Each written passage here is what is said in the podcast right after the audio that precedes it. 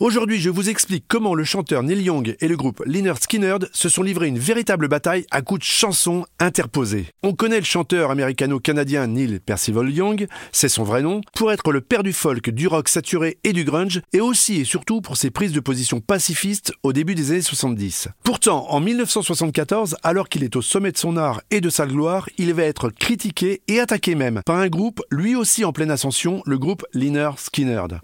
En tant que porte-drapeau du rock sudiste américain, ces derniers ne semblent en effet pas vraiment avoir apprécié certains textes de chansons de Neil Young qui, selon eux, sont de gros clichés et écornent la réputation du sud et des sudistes.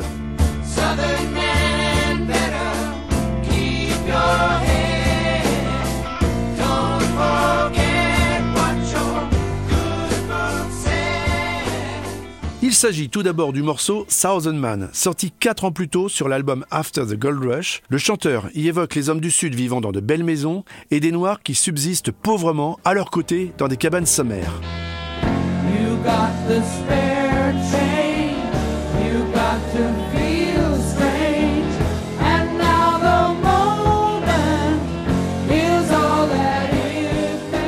Il lui reproche également le titre Alabama sorti en 72 sur Harvest. Neil Young y fait notamment allusion au profond racisme qui règne dans les États du Sud et notamment en Alabama.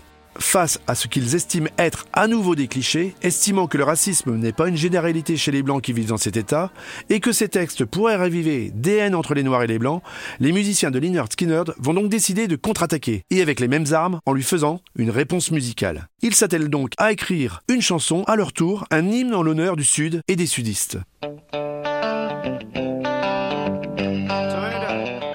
Bien leur en a pris parce que cette chanson qui sort en 74 fait un véritable carton et va devenir en quelques semaines tout simplement leur plus grand tube, le fameux Sweet Home Alabama. Au cœur de cette chanson, un couplet tout entier vise et nomme directement le chanteur Neil Young, écoutez plutôt.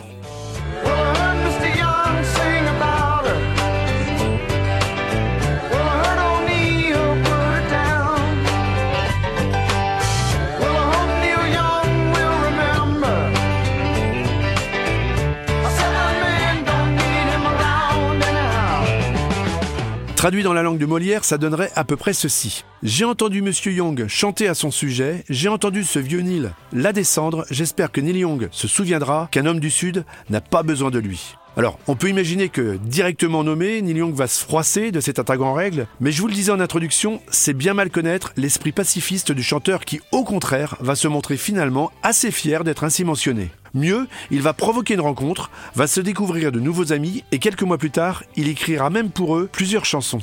Le groupe de rock sudiste enregistrera d'ailleurs l'une d'elles, Powder Finger, pour l'album Street Survivors, qui sortira trois jours avant le crash de leur avion, qui décime une partie des musiciens et de l'équipe technique. Sur la photo qui est en face avant de cet album, on peut voir d'ailleurs le chanteur du groupe porter un t-shirt Neil Young. Depuis ce drame, Neil Young dédie régulièrement sa chanson Alabama au groupe sudiste lors de ses concerts, incluant parfois dans le morceau le célèbre riff du Sweet Home Alabama.